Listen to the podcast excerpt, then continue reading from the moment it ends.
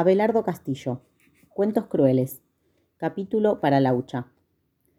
La noté rara, o diría ansiosa, como quien teme algo, algún acontecimiento desagradable que, de todos modos, va a sobrevenir.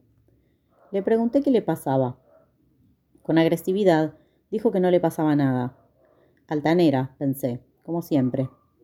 Doña Isabel, mientras tanto, hablaba con alegría, mirándome como a un resucitado y diciendo la nena cada vez que nombraba a Laura, recordándome cosas de cuando éramos chicos, cosas que yo no recordaba y otras que sí, pero que me hubiera gustado no recordar. Laura miró una vez más el reloj, aquel enfático reloj de pared, su rococó apócrifo, labrado en cedro, reloj que tenía una historia que he olvidado, donde había una abuela italiana, la guerra, un casamiento. Cuando tu madre se fue y te enfermaste, estaba diciendo ahora doña Isabel, las noches que pasé en vela, cuidándote.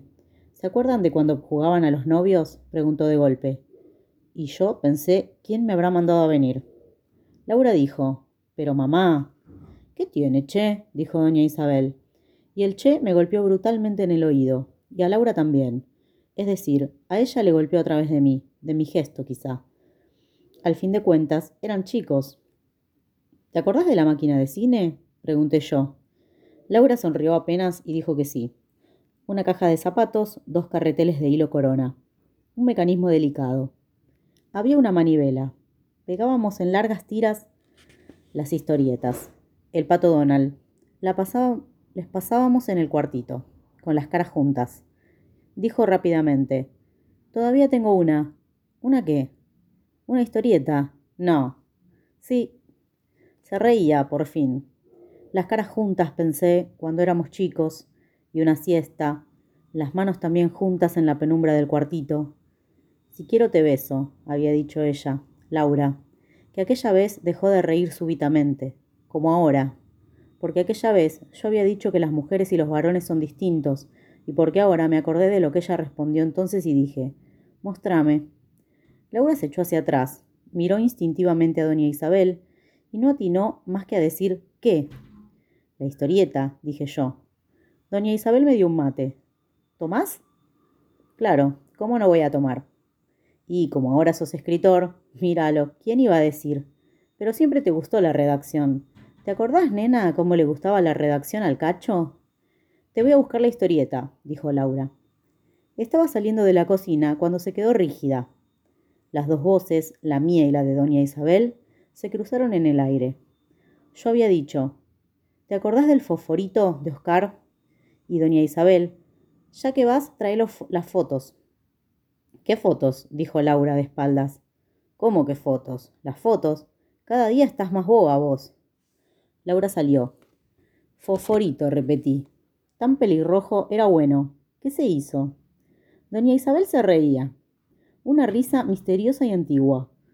Como cuando éramos chicos y nos tenía preparado una sorpresa como cuando me regaló los guantes de boxeo una tarde de cumpleaños, tarde en que nos pusimos de acuerdo con Laura para hacerlo venir a casa al pelirrojo, porque el día anterior él le había dicho, Che, Laucha, ¿cómo estás creciendo? y le quiso tocar el pecho. ¿Cómo tocar? le había preguntado yo. Y Laura, tomándome una mano y apoyándola en su blusa, dijo que así no, que él no había alcanzado a hacer esto. Y la mano quedó ahí mientras hablábamos. Y durante muchas tardes yo seguí preguntando, pero ¿cómo? Laura entonces volvía a repetir el gesto, y yo abandonaba la mano blandamente, mano que después ya no necesitaba excusas, porque era una especie de juego o de ceremonial a la hora de la siesta, en el cuartito del fondo, donde estaban el baúl del capitán Kidd y la vieja cama del abuelo sobre la que Laura se recostaba para contarme cualquier cosa del colegio o de la calle, mientras yo, sentado muy en el borde, fingía arreglar con una sola mano la descompuesta máquina de cine. Un mecanismo delicado. ¿Se acuerda de la paliza que le pegué? dije. Doña Isabel, enigmática, se reía, evocando quizá a dos chicos que en una mano tenían un guante de box y en la otra envuelto un trapo. A no pegarse fuerte, decía el estúpido. ¿Te acordás, Laura, de cuando lo hicimos boxear al fosforito? dije ahora hablando alto hacia el patio. Laura no respondió. ¿Por qué se pelearon? preguntó doña Isabel. Mirá que eras camorrero vos. Hace tanto, me reí. Laura entró en la cocina. No la encontré, dijo. Debe estar en el baúl. ¿Del baúl te acordás? Lo dijo de un modo que al principio no entendí. O quizás sí entendí.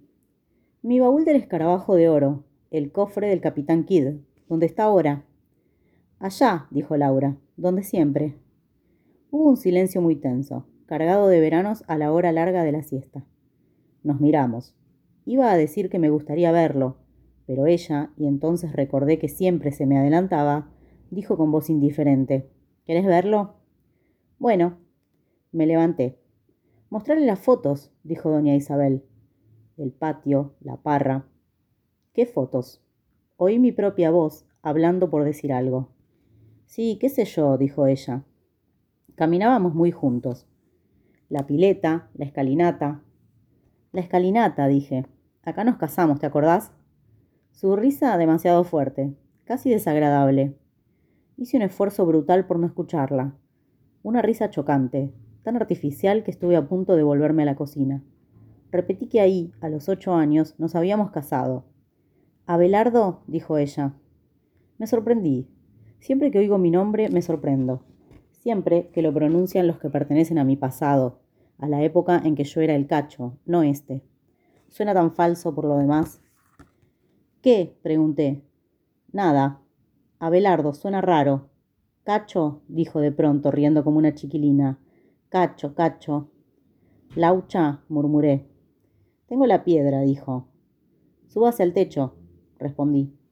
Diga cuarenta. Piense en un perro. Deme una estrella. Cómase un dedo. Tráigame peras, dijo. Te quiero mucho. Hablé secamente. Me miró, dijo con seriedad. Perdiste. E intentó reír. Te quiero mucho. Entramos en el cuarto y encendió la luz. Ahí está, el baúl, míralo. Yo no miraba el baúl. Deliberadamente le miraba los labios. Por favor, dijo. El baúl, sí, está igual. ¿Qué te pasa? Me senté en el viejo catre y la miraba. ¿Qué te pasa? Estábamos a cuatro o cinco pasos de distancia. Cuando estuvimos a uno, me levanté. Nos quedamos así, a un paso. Creo que dijo algo, como si dijera que no, pero yo no me había movido y ahora estábamos tocándonos, frente a frente, con los brazos caídos a los costados del cuerpo. Pensé que esta vez el nuevo gesto iba a ser mío. Tanto como para que no se sienta culpable, pensé. Desde la cocina llegó, destemplada por el esfuerzo, la voz de doña Isabel. Laura. llamó. Vengan a ver quién vino. Laura, inexpresivamente, o acaso con desafiante sequedad, pero como si no se dirigiese a mí, dijo, mirándome, a unos centímetros de mi cara. Mi prometido. Yo sentí ahora en mis dedos su anillo. Supe también, antes de que la voz llegara desde la cocina, que se trataba de él. Casi me río. Cachuzo, me gritaba Foforito. Capitanazo. Hice a un lado la cara. Sin levantar la voz, dije, Voy. En la mitad del patio nos encontramos. Él me dio la mano mientras besaba a Laura. Después me abrazó. Empujándome un poco por los hombros, echaba el cuerpo hacia atrás para verme mejor. Se calmó, por fin. Dijo que venía molido. El laburo, ¿sabes? Trabajo en el taller de Bruno. ¿Te acordás del Bruno, el que se le fue a la vieja? Se interrumpió. Uy, perdóname. Laura había alcanzado a decir, Oscar. Él, creyendo que lo importante era mi madre, repitió, Disculpa, viejo. ¿Y qué tal estás? Mamá mía, qué pinta de bancario tenés. ¿De qué trabajas? De todo un poco, le dije. Qué vago, Dios mío. Sacudía la cabeza. Nos había pasado el brazo por los hombros. Este sí que siempre fue un vago. ¿Te acordás, flaco? Nunca quería ir a robar caramelos a lo del gallego. Esto último se lo había dicho a Laura. Ahora me miraba. El gallego murió, ¿sabes? Un cáncer al pescuezo. Nunca quería ir a robar y después se quedaba con los mejores caramelos. Al que lo vi el otro día fue al ruso, a Burman. Por ahí tengo la tarjeta. Es médico. Y se acordaba de los carritos de rublemanes y todo. ¿Te acordás de las carreras en la bajada y en el Zanjón contra los indios de Floresta? Cuando un indio te empujó a la pasada que casi te matás en la barranca y después le encajaste esa piña?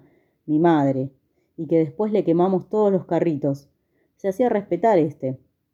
Y con la cara que tenía, que siempre parecía venido del colegio de curas, entramos en la cocina. Doña Isabel le alcanzó un mate. Había preparado tres vasos con cinzano. Nos miraba a los tres con un gesto de casi incredulidad, como si pensara que la vida, a pesar de todo, puede ser hermosa. Y la paliza que me diste, ¿te acordás? ¿Se acuerda, mami, qué paliza? Me sentí agredido, como si debajo de aquella sonrisa candorosa, de aquella pureza brutal, se ocultara veladamente una amenaza. Fue una impresión brevísima, o quizá no fue más que un deseo, la necesidad de odiar aquel candor que casi me impidió mirar los ojos de Laura cuando ella me alcanzó el vaso con cinzano, y que obligó a mis dedos, como si los estuviera tocando un cable eléctrico, a realizar un esfuerzo para quedarse ahí, rodeando el vaso, sintiendo el contacto de la mano de Laura. De todas maneras, acepté despreciarme, pero más tarde, cuando me fuera de aquella casa cruzando la placita Martín Fierro, o algún día, cuando decidiera escribir que sí, que dejé mis dedos un segundo más de lo necesario, porque mientras él hablaba, riéndose, diciendo que todo al fin de cuentas había sido por un chiste, yo dejé mis dedos un segundo más de lo necesario y volví a recordar mi pregunta, ¿cómo tocar? Y levanté los ojos y miré los de Laura. Qué diferencia con ahora, ¿eh, vieja? Él se había dado vuelta y se lavaba la cara y las manos en la pileta de la cocina. Tanto lío por eso.